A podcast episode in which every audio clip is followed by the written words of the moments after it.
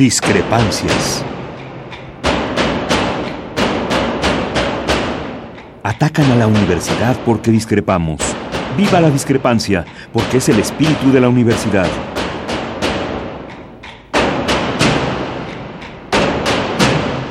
Martes de Discrepancias. Conduce Miguel Ángel Velázquez.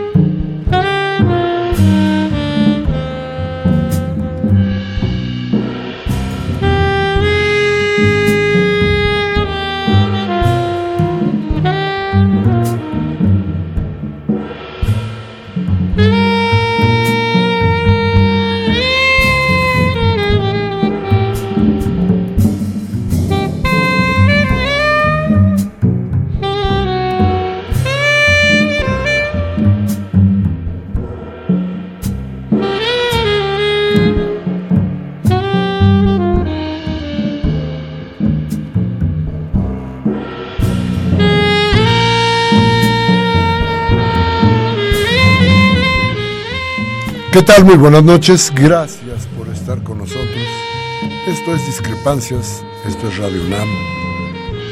Y déjeme decirle, estas son las tristezas nuestras, nuestros problemas de siempre, esos de la crisis infinita que nos han heredado los malos gobiernos. Una crisis que parece ya no tiene explicación lo último que tenemos, lo que le podemos plantear a usted ya ahorita en este momento es decirle, fíjese que la deuda externa de México es la más grande que ha tenido el país en toda su vida. Ya lo habíamos platicado la vez pasada. Aumentó en 8 mil, en 8%. Son 161 mil 161.282 millones de dólares. ¿Cuánto es eso? A lo mejor no caben billetes de a 100 en toda su casa. ¿Quién sabe? Es un dineral, quién sabe. Pero le voy a decir qué significa, o lo que trato de decirles, qué significa esta deuda. Bueno, esta deuda significa que se tiene que pagar mucho dinero por servicio de la deuda, es decir, los intereses de la deuda. No importa que se vayan a pagar hoy o mañana o dentro de un año, se tiene que pagar. No hay cómo salir de esa. Hay que pagar lo que pedimos. Y la pregunta es, ¿dónde está, dónde está ese dinero? ¿Usted sabe dónde quedó el dinero de esto, este dinero que se pidió a otros países y que significa tanto para hoy para México? ¿Dónde quedó? ¿En la lana de los Moreira? ¿En la Casa Blanca? A ver, piense, ¿dónde quedó esa lana? Porque la otra es, eso, este dineral, no lo ve usted reflejado en sus calles, ¿verdad? Ni en la seguridad, ni en una mejor educación, al contrario, vamos para atrás, para atrás, para atrás, para atrás, para atrás, en una constante que desafía hasta la gravedad. Ah, vamos como para arriba, para arriba, para arriba y no caemos, no logramos tocar piso. La crisis es cada vez más grave. ¿Y qué pasa? Bueno, a ver, este dineral que entonces ya está en las manos de alguien más, alguien más los tiene, alguien más los goza con alguien más está haciéndose el gran negocio? Bueno, pues lo que pasa es que ahora hay que recortar el gasto porque ya no tenemos dinero. ¿Y cómo se recorta ese gasto? Bueno, pues sabe que ese gasto se va a quitar de las cosas que a usted más le importan. ¿Qué va a pasar? Va a pasar que no va a haber dinero, no hay dinero ya, deberíamos de decirlo muy claramente, por ejemplo, para comprar medicinas. Fíjese usted, el, el, tamaño de la deuda va a ser que no se pueda comprar todo lo que se requiere de medicinas para el sector salud.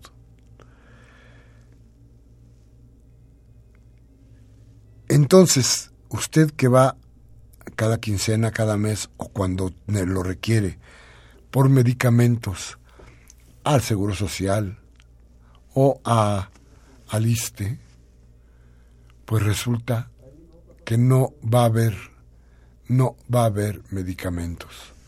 No va a haber quien se los surta porque no va a haber. Esta crisis es terrible. De acuerdo con los datos de la Secretaría de Hacienda, los sectores de salud y educación contarán con 6.500 millones, oiga ustedes, 6.500 millones de pesos menos cada uno. 41% del recoste en el gasto será en dos de los sectores vitales para el bienestar de la población. Fíjese usted, para educación y para salud. Es decir, cuando uno entiende cuál es la prioridad de un gobierno, sabe para dónde camina. La prioridad de este gobierno, decíamos la vez pasada, no está en la educación, no está en la salud, es decir, no está en usted. Está de muchas maneras en cómo se apoya el poder. ¿Desde dónde? Desde la Cámara de los Diputados, del Instituto Nacional Electoral, que van a contar con muchísimo dinero para seguir haciendo su trabajo mientras usted, usted va a llegar a los lugares donde tiene que recoger sus medicamentos, van a llegar sus hijos a las escuelas y no va a haber quien le dé medicinas ni quien eduque a sus hijos. Esa es la verdad. Si quiere usted echarle la culpa a los maestros porque los maestros exigen que la educación sea mejor, pues échele la culpa. Échele la culpa que los maestros no quieren asistir a clases porque no quieren, ¿eh? Ese es el discurso general. La verdad es que los maestros quieren mejores alumnos, mejores condiciones para educar a los niños. Esas no se las dan. Al contrario, les van a restar, les van a restar presupuesto. 6.500 millones, nada más ni nada menos. Para la Secretaría de, Agricultura y Ganadería, que ahorita, por cierto, los campesinos están bloqueando toda Avenida Cuauhtémoc, en la parte sur, si va por allá ni se meta, Ahí se va a efectuar el mayor recorte. Se van a quitar 4.205 millones de pesos. Y haber otro recorte por 3.100 millones de pesos en el ISTE y en el, en el IMSS, porque eh, en las áreas que están denominadas entidades no sectorizadas, no dicen cuánto a cada uno, pero bueno, por ahí va, ya lo estábamos hablando. El asunto es, decía yo entonces, grave, porque fíjese usted, que Comunicaciones y Transportes, la encargada de las obras, le van a aplicar una de 2.174 millones de pesos. Y le voy a dar un dato que es de mayor importancia, sobre todo para usted que vive en el área metropolitana y en la Ciudad de México. Casi el 80% se le va a quitar a la Secretaría de Desarrollo Rural. Y déjeme decirle algo más. Para el agua, donde se tenía que meter una inversión muy importante para que pudiéramos tener agua en nuestras casas, para que en ciertos lugares donde no se ha podido lograr que existe líquido continuamente, que sí van a hacer inversiones, bueno, pues déjeme decirle que no va a haber. El recorte ha sido brutal bestial. Se les va a dejar apenas para operar. Y se va a recortar en muchos más lugares. ¿Se acuerda usted cuál era el programa, el programa consentido, el programa con el que daba la cara Peña Nieto constantemente, que este programa de protección a víctimas del delito y todo esto, ¿qué cree? No está en el presupuesto. Es más, yo diría que ya desapareció. Nada más que todavía no se dan cuenta aquellos. Pero creo que este ya desapareció. Tenga usted entonces en cuenta qué es lo que está pasando, porque esta crisis se debe a la gran cantidad de dinero que hoy se debe y se tiene que pagar. Nos dicen que al petróleo, a la baja, a la caída en el, precio del petróleo y también es factor. Pero déjeme decir algo. Las, ¿Se acuerda usted de los proyectos y de los programas de reestructuración? Todo esto que nos vendieron para poder vender el petróleo. Bueno, pues todo falló. Todo eso falló. ¿Qué tenemos hoy? Más pobreza. ¿Usted votó por eso? ¿Usted tenía la certeza de que un tipo como Peña Nieto podía sacarnos de la gran crisis? No. Espero que usted no. Pero, pero usted sí le puede decir a sus amigos. Usted sí le puede decir a la gente que usted sabe que apoyó este, la llegada de este hombre a la, a la presidencia de la República, le puede decir, Miren lo que acabó tu voto. Mira lo que significa tu voluntad política. Esto es el resultado de lo que tú hiciste en las urnas. Este es el resultado de que tú vendiste tu voto. Este es el resultado de tu indecisión. Nuestra pobreza. Vamos a ir a un corte, regresamos con ustedes.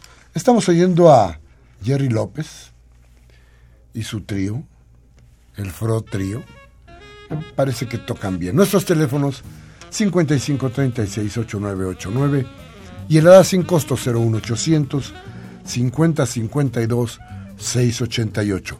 Vamos al corte y regresamos.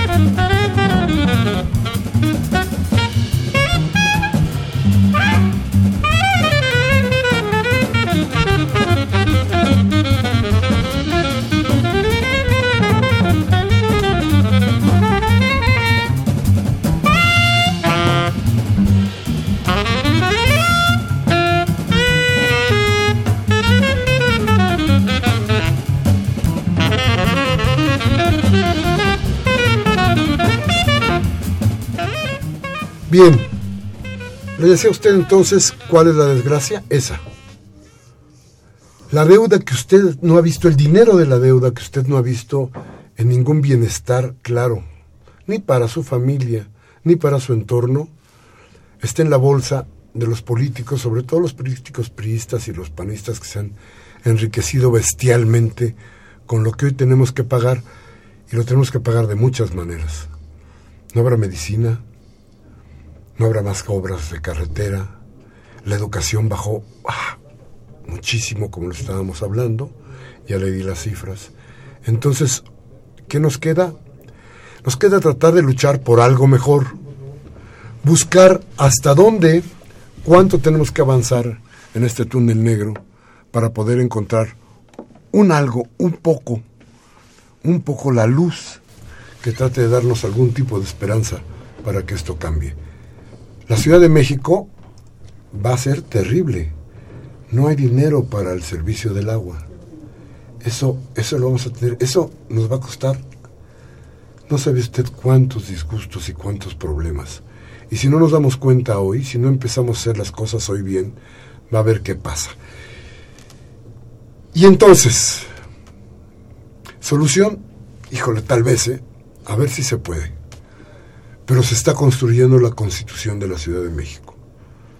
Pasado mañana será el acto protocolario, digamos, para entregar la constitución o el proyecto de constitución que tendrá que discutirse de aquí hasta el último día de enero para tratar de darle a la Ciudad de México, pero también por lo mismo a la ciudad, al, país, una nueva forma de encarar nuestros problemas sin perder la paz social, sin perder las cosas que necesitamos como las libertades.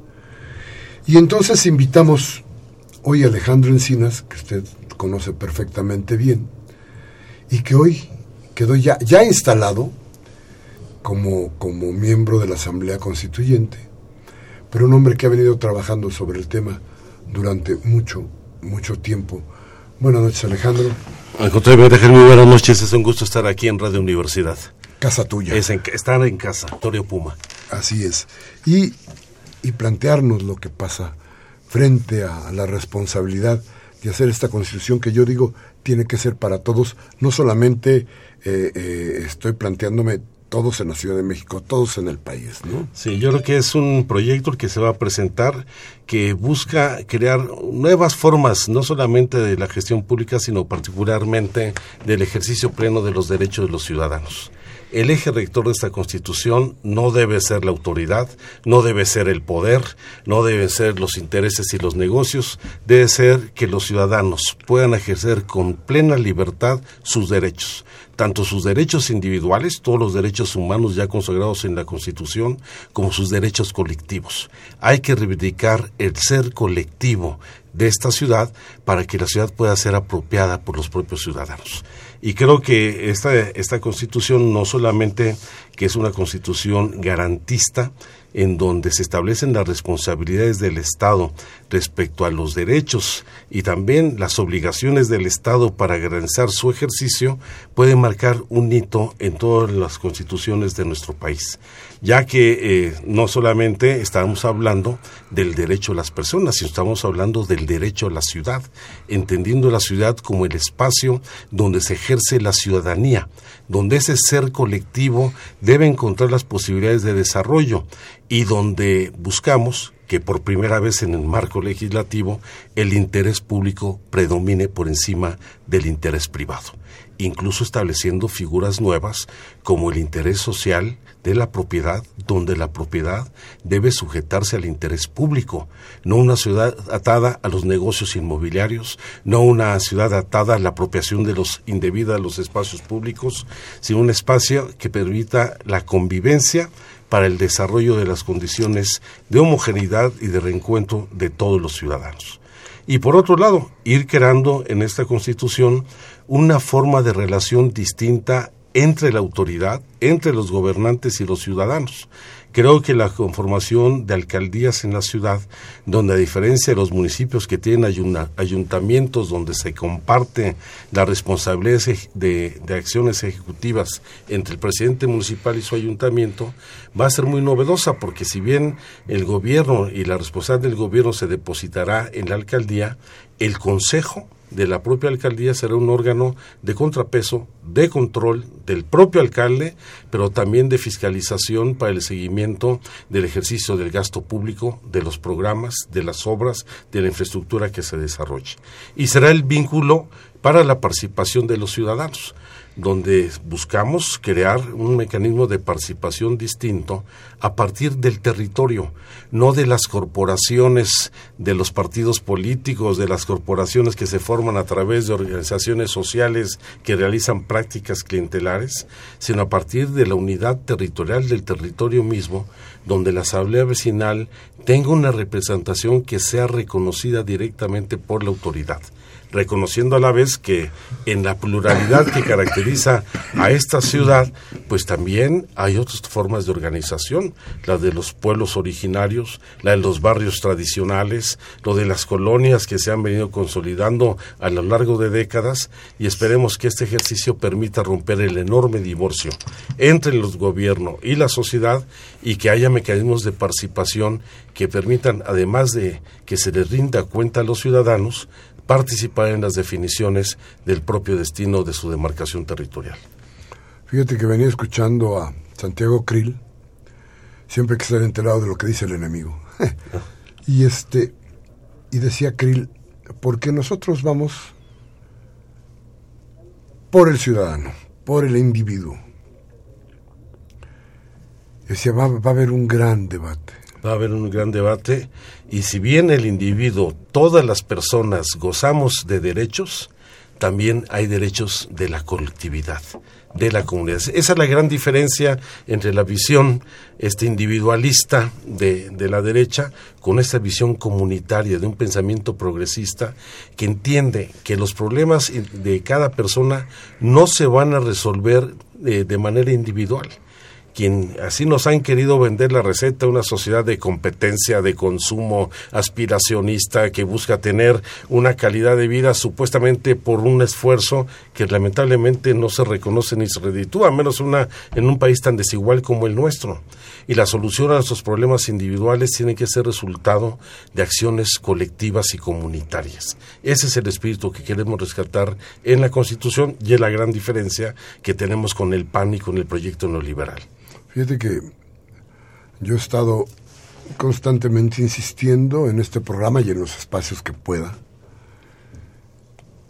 en cuál es la importancia del voto para tratar del gobierno, para que se vincule con el gobierno. ¿Cómo tiene que por qué el gobierno no hace caso de su voto? Así es. ¿Por qué se vota por la izquierda y se, y se gobierna desde la derecha? ¿Por qué esos cambios? ¿Cómo hacemos para que los que votamos por un lado sintamos que hay respuesta de los gobiernos que elegimos a partir de las cosas que creemos? Así es. Hoy por hoy creo que hay un empieza el divorcio por ahí, no hay mucha hoy hoy es más fácil vender el voto que votar de conciencia, ¿no?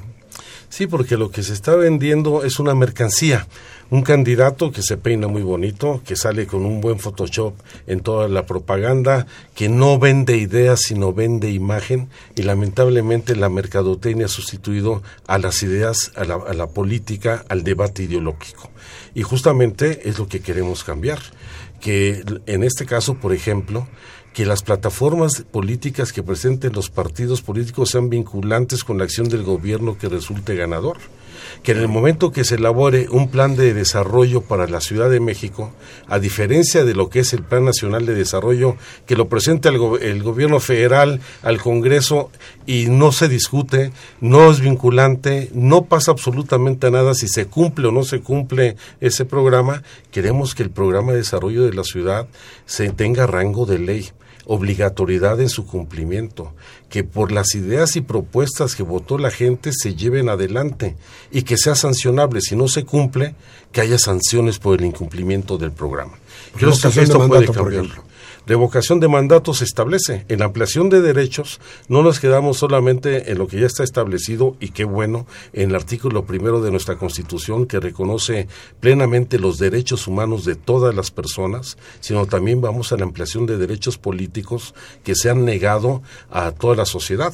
Uno de ellos es la revocación de mandato, en donde el ciudadano debe de tener el derecho de remover a la autoridad que no cumple con su responsabilidad, que fue electa por el voto popular, pero que al momento de ejercicio del encargo da la espalda a la gente o incumple con el programa que, ofreció. Y creo que esa figura de revocación de, de, mandato va a empoderar a la ciudadanía.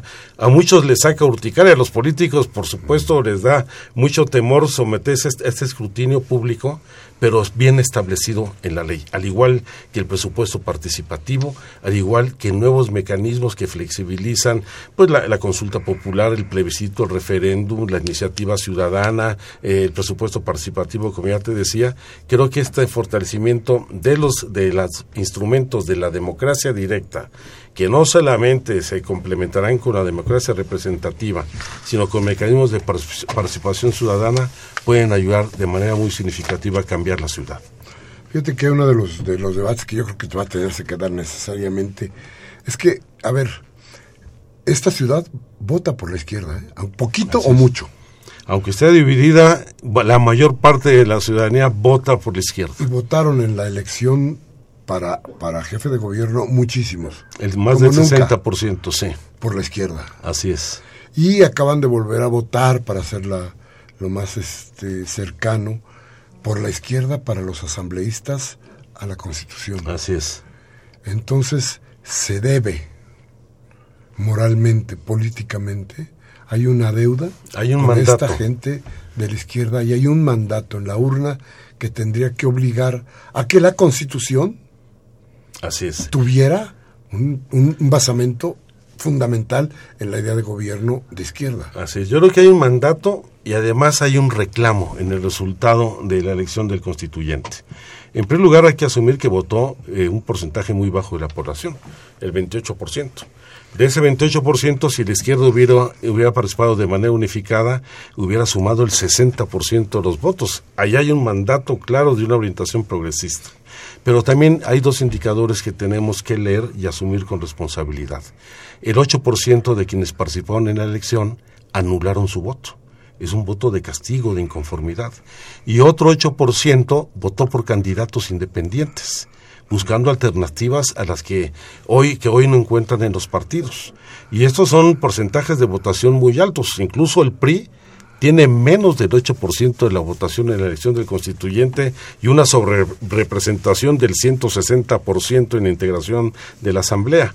Pero tenemos que atender ese reclamo que habla de un enorme enojo, un gran malestar social con las instituciones públicas, con los partidos con los cuales un sector muy amplio de la sociedad no se siente representada y al mismo tiempo este mandato progresista del voto que desde mil, no solamente desde 1997, yo digo desde mil, este, 1976 ahí hubo un primer indicio cuando, por ejemplo, Valentín Campa, como candidato independiente y sin registro contra López Portillo, que era el, candidato, sí, era candidato único a la presidencia, eh, presidencia, la izquierda saca cerca de un millón de votos con todas las dificultades y sin ni siquiera aparecer en la boleta electoral donde había que cruzar el voto del círculo blanco, poner el nombre completo de Valentín Campa Salazar para que contara ese voto y la mayor parte de ese, de ese millón de votos estuvo en la Ciudad de México.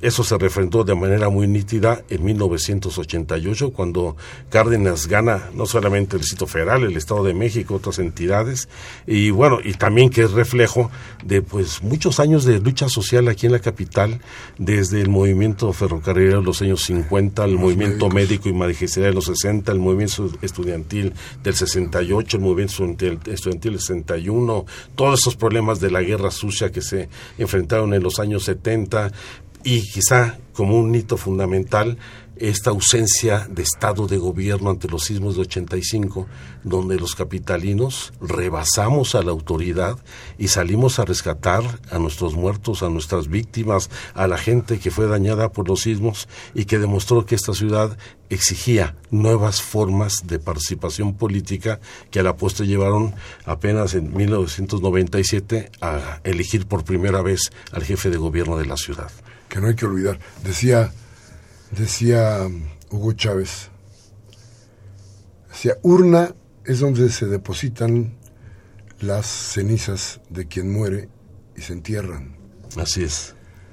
Urnas son las donde se depositan el voto y se entierran las esperanzas de mucha gente. Vamos a ir rápidamente a un corte. Vamos a regresar nuestros teléfonos 55 36 8989, helada sin costo 01800 50 52 688. Regresamos.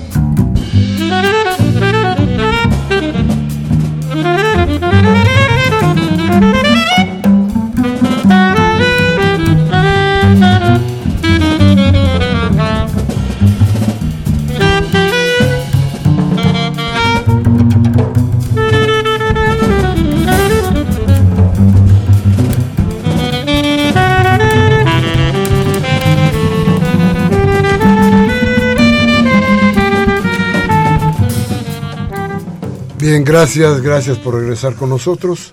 55 36 8989, la sin costo 01800 50 52 688, nuestros teléfonos en el estudio. Llámenos.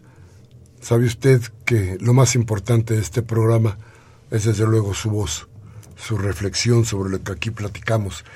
Y hoy, hoy hablamos con Alejandro Encinas, senador, pero hoy constituyente de la Ciudad de México. Estaremos participando. Para la Ciudad de México. Y cosa importantísima, rumbo. Rumbo porque esta, esta ciudad, con todo lo que pasa dentro de ella, con sus despertares y de repente con esos algunos momentos en, el, en los que se adormece terriblemente y luego despierta furiosa. Con estas, estas cosas que le pasan a la ciudad, necesita rumbo. Sin lugar a dudas. Y ese rumbo tiene que partir también de la iniciativa de los ciudadanos. Si alguien o alguien y algo ha propiciado los cambios en esta ciudad y en el país, ha sido la participación de los capitalinos. La Ciudad de México se asume como el centro político del país y los cambios que aquí se desarrollan impactan a nivel nacional. Lo hemos visto a, lo largo de toda nuestra historia, pues porque aquí no solamente es la sede de los poderes políticos, es la capital política, cultural, económica de nuestro país. Y todos los cambios han sido resultados de la movilización social. Y si queremos rumbo, es por eso es tan importante que la sociedad se involucre, a pesar de el desencanto que hoy existe en las instituciones, en este proceso, para que la Constitución sea el reflejo de un pacto social, de nuevas relaciones de convivencia entre los habitantes de la Ciudad de México, con sus autoridades, pero particularmente que represente las causas e intereses de una sociedad plural, plural en lo cultural, en lo étnico, en lo social, de una gran diversidad, donde las minorías no deben tener ninguna restricción en sus derechos. Y ahí está uno de nuestros retos, garantizar que los avances que se han tenido en esta ciudad, a pesar de las limitaciones jurídicas que existían, no solamente se mantengan, sino se amplíen.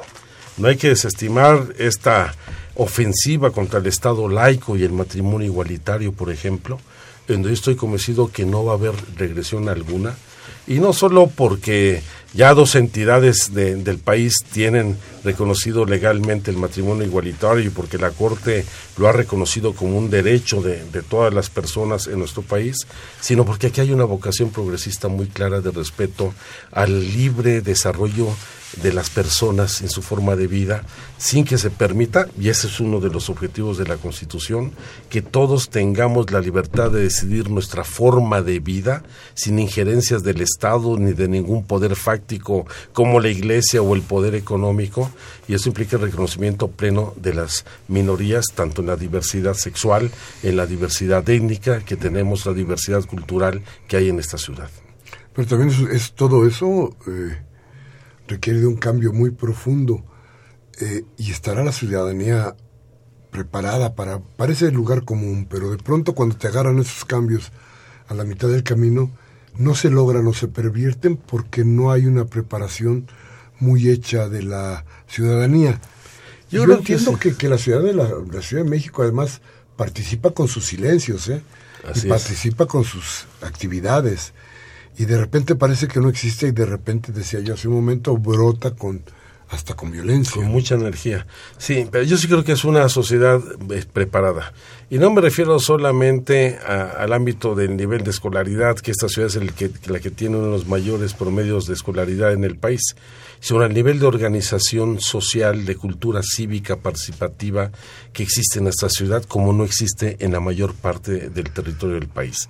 Aunque hay que reconocer que hay una especie de nuevo fenómeno metropolitano, donde justamente son en las grandes metrópolis donde está acreditándose el voto con mayor libertad, el voto de castigo, en donde los sectores medios de la población, independientemente de las presiones políticas, de las trampas que se hacen desde el gobierno, desde las instituciones, van generando cambios. Yo soy muy optimista en este sentido y estoy convencido de que aquí en la Ciudad de México ha ido construyendo un nivel de cultura cívica y de tolerancia que, bueno, del 2006, cuando este, publicamos la ley de sociedades en convivencia, mm. y a, y a, cinco años después el matrimonio igualitario, el derecho a adopción de las parejas este, del mismo, están, que tienen matrimonio por el mismo sexo, todo lo que es la interrupción legal del embarazo, han sido prácticas que se han ido acreditando plenamente en la sociedad. Se toleran, se respetan, porque hemos aprendido a convivir en esta diversidad tan grande, a pesar de las presiones, a pesar que desde los púlpitos eh, nos quieren condenar al infierno. Y desde los este, pinos también. Y, los, bueno, este, y los pinos subordinados al púlpito, lamentablemente, y creo que esa es la gran fortaleza de la Ciudad de México, pero particularmente de las y de los capitalinos. Dime, ¿habrá posibilidad ahora con el trabajo de todo el equipo de sobre todo del, de, la izquierda que yo creo que no no me gusta dividirla cuando menos en el discurso. Así es. Porque creo que es una fuerza importante y que puede ir adelante. Habrá posibilidad de regresarle a lo político el valor social que siempre te debería tener. Pues es una responsabilidad de las izquierdas si bien en estos momentos hay una fragmentación que ha permitido el empoderamiento de la derecha en muchos espacios, eso no ha sucedido aquí en la Ciudad de México. Y creo que independientemente de las tensiones de la división que existen hoy entre los, partidos de izquierda y con muchas otras organizaciones sociales, sí hay condiciones para que tengamos una base mínima de acuerdo en un proyecto que hemos construido conjuntamente por más distantes que estemos ahorita o que se, se, vea, se vea entre unos y otro partido de izquierda como los principales adversarios, cuando el adversario es la derecha, los adversarios a de veras, lo que no quiere decir que desconozcamos las diferencias que tenemos entre nosotros mismos. Y es una obligación, yo creo que debe cobrarse conciencia, es una obligación de las izquierdas reivindicar la política como una, eh, como una función de carácter público que debe servir a la gente y que debe de generar condiciones, no para tener los privilegios que hoy ostenta la clase política, que son demasiados, sino para generar condiciones para rectificar el rumbo de este país. eso es, eso es muy, muy, muy importante. Pero acarrea este constituyente vicios de origen. Así es. Ya hablabas tú de la sobrerepresentación del PRI, de que no termina de ser parejo, que no acabamos de tener un parto cómodo, que las cosas son bien difíciles y podrá legitimarse el constituyente. No obstante, lo que está sucediendo, lo que ya sucedió, esta sobre representación del, del, del PRI, desde luego la posibilidad de que la derecha conjunta, aquí también, el PRI y el PAN y algunos más, el Verde, el PES, se vayan a unir para tratar de cambiar el rumbo que marcó el voto? Yo creo que afortunadamente no existe esa posibilidad. Sí tenemos una constitución en busca de su legitimidad y efectivamente tenemos problemas de origen que va desde la propia conformación de la Asamblea Constituyente, en donde el 60% de sus integrantes fueron electos por el voto universal y el 40% fuimos designados. Ahí fue una discusión muy intensa porque la totalidad de los constituyentes debió de haber sido electa. Hubo un segundo problema de falta de legitimidad con eh, las limitaciones que se puso, por ejemplo, a las candidaturas independientes, donde se les establecieron requisitos similares para participar como candidato a gobernador, no como candidato a diputado local. Hay un tercer problema de falta de legitimidad con este bajo porcentaje de votación que apenas llegó al 28% y que se complica aún más cuando el 8% de votos que se emitieron por los candidatos independientes solamente pudo acceder uno solo de ellos. Y en el momento en que se descuenta el 8% de los independientes y el 8% de los nulos y se aumenta la bolsa de los partidos, hay una sobrerepresentación con falta de legitimidad porque fueron con votos que no obtuvieron, sino que se le quitaron a los independientes o que fueron los votos de castigo. Entonces, eh, tenemos muchos problemas de legitimidad. ¿Dónde debe de darse la legitimidad? En el contenido de la Constitución.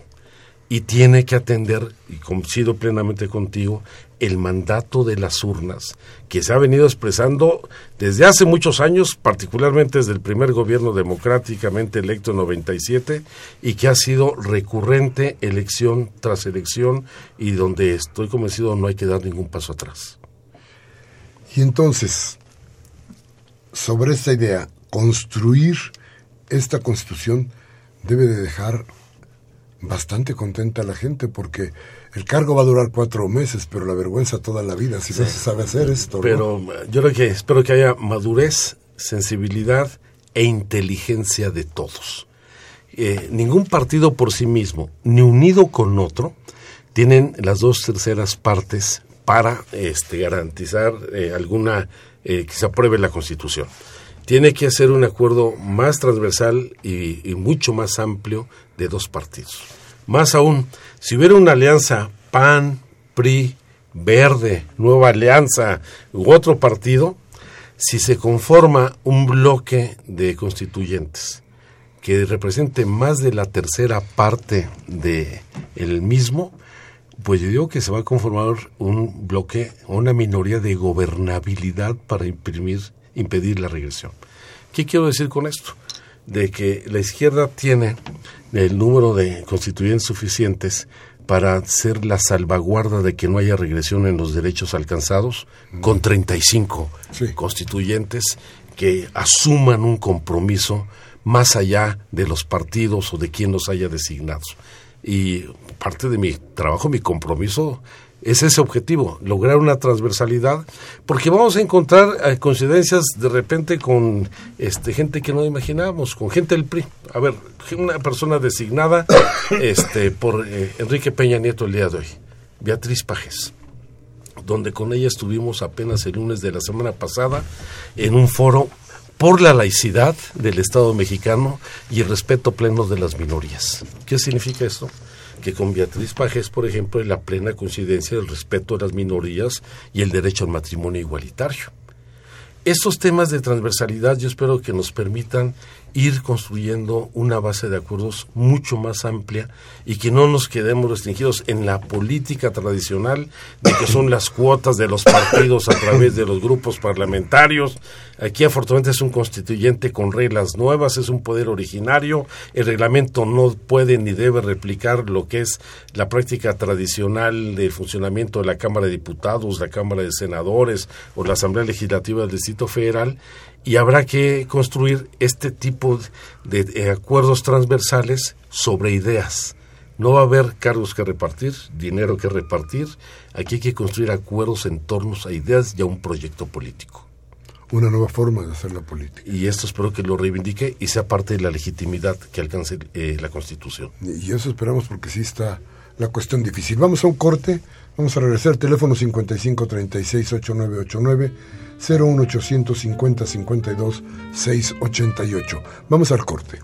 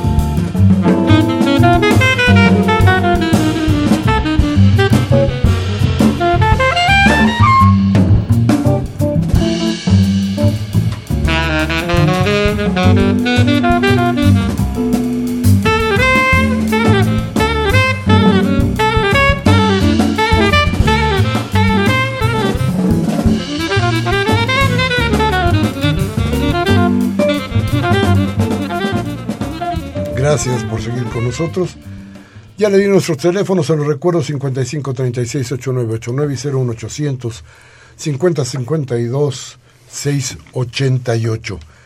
Alejandro, ¿y si no se llega a acuerdos y si no hay constitución?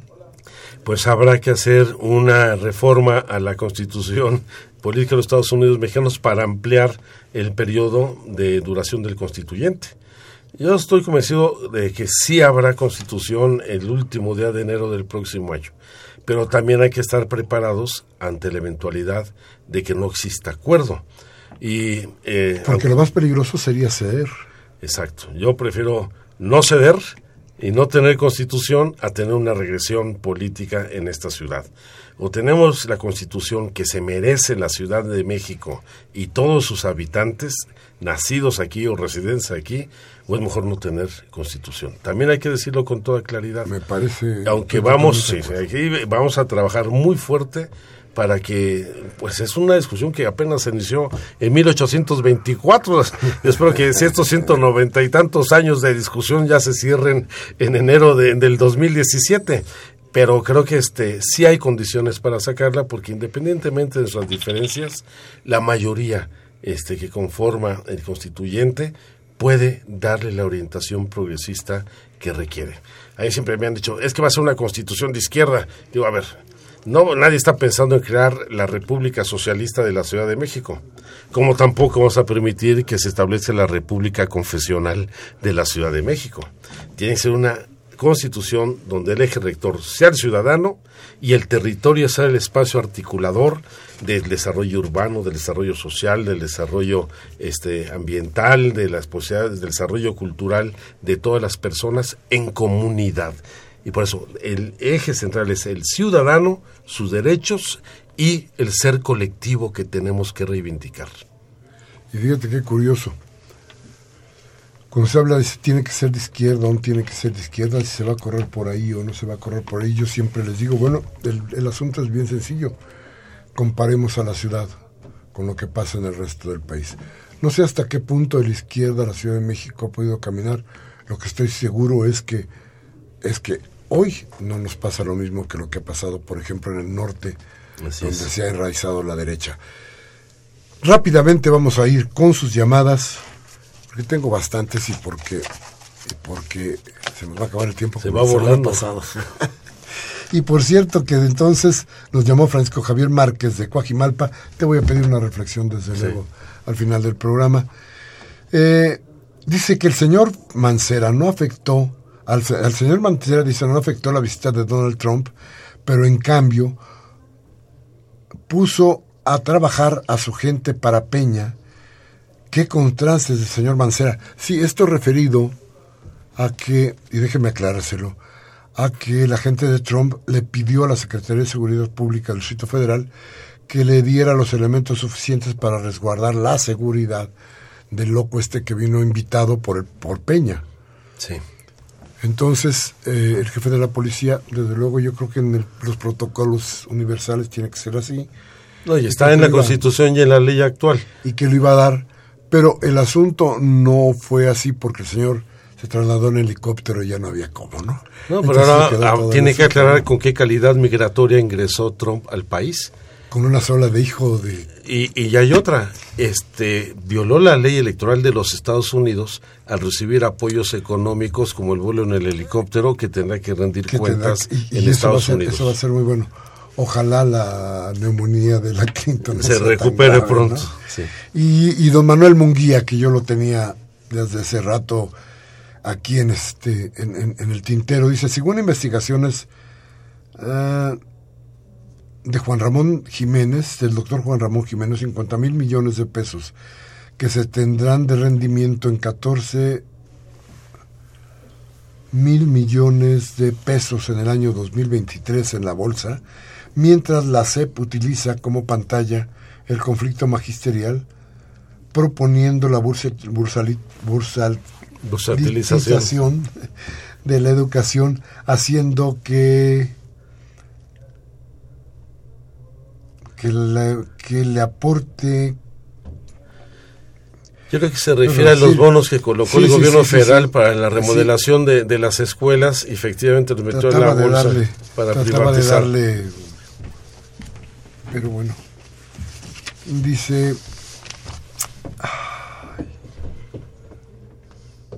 Dice que la actual administración sigue fuera de la ley y la nación a la deriva, a efecto de la sarta de sandeces que de México a China fue a cometer el enfermo y descerebrado Peña.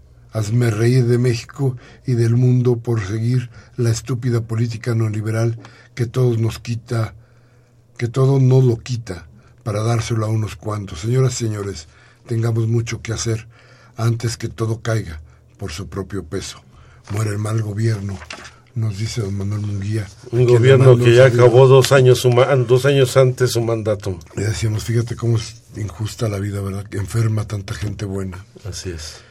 Dice Octavio Juárez de Catepec invitar a la marcha, bueno, esto ya, dice invitar a la marcha para el 15 de septiembre para pedir la renuncia de Enrique Peña Nieto, consultar el portal de Aristegui. Sale a las 5 de la tarde de la columna de la Independencia. María Vázquez de Naucalpan, Disgusto por Trump, gobierno traidor a la patria. Peña no recibe a los maestros, pero hacía un sujeto que ofendió a todo México. Gracias, muchas gracias, doña María. Manuel Munguía también, que se lo estaba yendo Manuel, que fue la semana pasada, dice, eh, ante la contratación y la sucesión y la recesión impuestas infamemente por los neoliberales, siguen las sesiones plenarias de los grupos parlamentarios en torno a una agenda que no sirve para resolver nada. Eso es en lo que transcurre la permanencia de un Congreso inútil que con un sistema político corrupto le cuesta a los pobres mexicanos más de 1.5 billones de pesos, cuando bien se podría usar para el, buen, el bien desarrollo de la nación, que ha demostrado que puede vivir sin todos esos partidos e instituciones que solo complican nuestra existencia, por lo que se puede decir con toda libertad, fuera neoliberales de nuestra patria. ¿Qué es lo que esperan o qué es lo que prefieren? ¿El pandemonium, el paredón con sus cómplices? Señor Peña, dice, dice durísimo. Hay que sacarlo del gobierno, hay que rotar a estos neoliberales, sí. Con el señor Munguía. Muy bien, don Manuel. Rubén Pinto de Catepec dice, la crisis económica que se nos viene es nada más para nosotros, los amolados, porque diputados, senadores y funcionarios estarán muy felices. Yo espero que cambien la ley. Se acaben los privilegios, se quite el fuero, eh, se quite los seguros médicos de gastos mayores indebidamente, que nadie tenga más prestaciones que las que establece la Ley Federal del Trabajo. Ojalá. La señora Cárdenas, un beso, señora Cárdenas de Naucalpan, dice, ¿por qué no cortan el gasto corriente, sueldos de los altos de los altos funcionarios en lugar de salud, educación, ecología, agua. ¿Por qué siguen en el nuevo aeropuerto si es una aberración las y, las carreteras? Dice para, para que haya dinero, porque no cortan todo esto? Y te pregunta Alejandro, ¿cómo va la disposición del señor Peña que él anunció en la prensa? Bueno, lo primero que digo es que lamentablemente hay recortes hasta por 300 mil millones de pesos anunciados para el próximo año y paradójicamente, cuando se recortan a salud, a educación o 20 mil millones de pesos al campo mexicano, le aumentan 15 mil millones de pesos al proyecto del aeropuerto, un aeropuerto que empezó con un costo de 169 mil millones de pesos, hoy está por arriba de los 200 mil millones de pesos y el 85% de esa inversión es para que no se hunda y no se inunde, porque no es una zona adecuada para construir un aeropuerto de agua de Texcoco.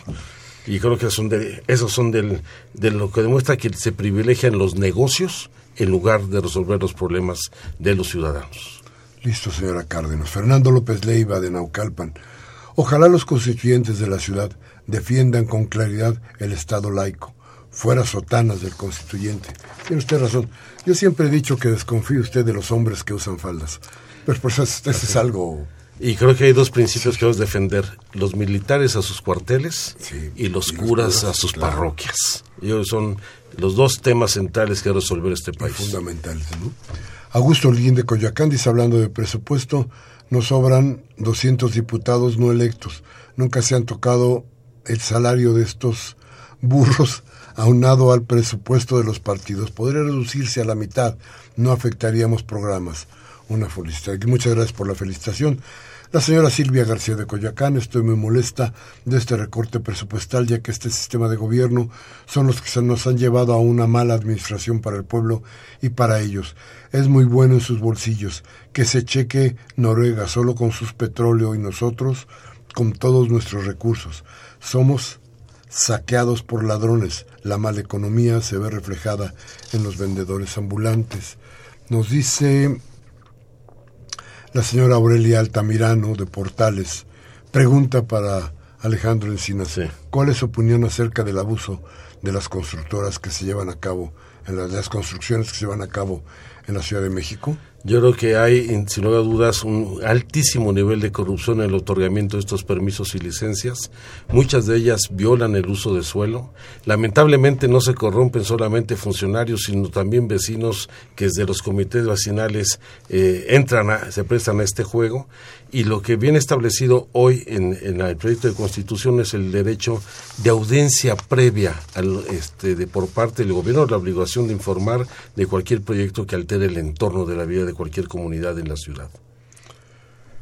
El señor Gabriel Ramos, Gabriel Campos, perdón, de Benito Juárez, dice, hablando de economía, la deuda del país asciende a 9 millones de pesos. Cada mexicano debe pagar 75 mil pesos, no al desfile y no al grito.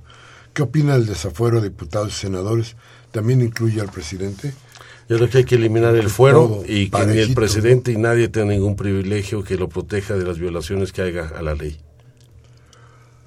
Nos dice, bueno, ya no se nos acabó el tiempo, déjeme, déjeme decirle Alfredo Martínez, Agustín Mondragón y Abelardo Eduardo González de la preparatoria Emiliano Zapata, esta vamos a leer a los mexicanos, de, de, deben de tener conciencia del mal gobierno y tenemos que exigir nuestros derechos. Claro que sí, claro que sí, amigo Eduardo González, Abelardo Eduardo de de la preparatoria Emiliano Zapata. Un minuto, Alejandro, nos vamos. Pues una reflexión es simple y sencillamente. No basta que se instale la Asamblea Constituyente, los capitalinos, las mujeres, los hombres de esta ciudad deben estar atentos. Hay que presionar, hay que exigir una orientación específica de, de la Constitución, que no haya regresión alguna y ante cualquier eh, intento de regresión hay que hacer la protesta y la presencia con la movilización social para que tengamos una constitución a la altura de esta ciudad y sus ciudadanos. Y yo creo que para empezar a defender nuestra ciudad, y todavía antes de lo que pase en la constitución, tenemos que preocuparnos por lo que nos están haciendo hoy. Y tenemos que levantar una protesta enorme desde aquí la nuestra. Hoy, 13 de septiembre del 2016, Humberto Sánchez Castrejón en los controles técnicos, Miguel Ángel de Jesús Rentería en la asistencia de producción, Baltasar Domínguez en la producción. Síganos, arroba discrepancias RU, estas dos últimas en altas. Yo, como siempre, les pido, les ruego, si este programa les ha servido para algo, reflexione, tómese un café con sus amigos y hable de lo que aquí hablamos. Y si no, esta democracia le da oportunidades. Cámbiele a Televisa Radio Fórmula o MBS. Le van a destruir la voluntad. Hasta la próxima.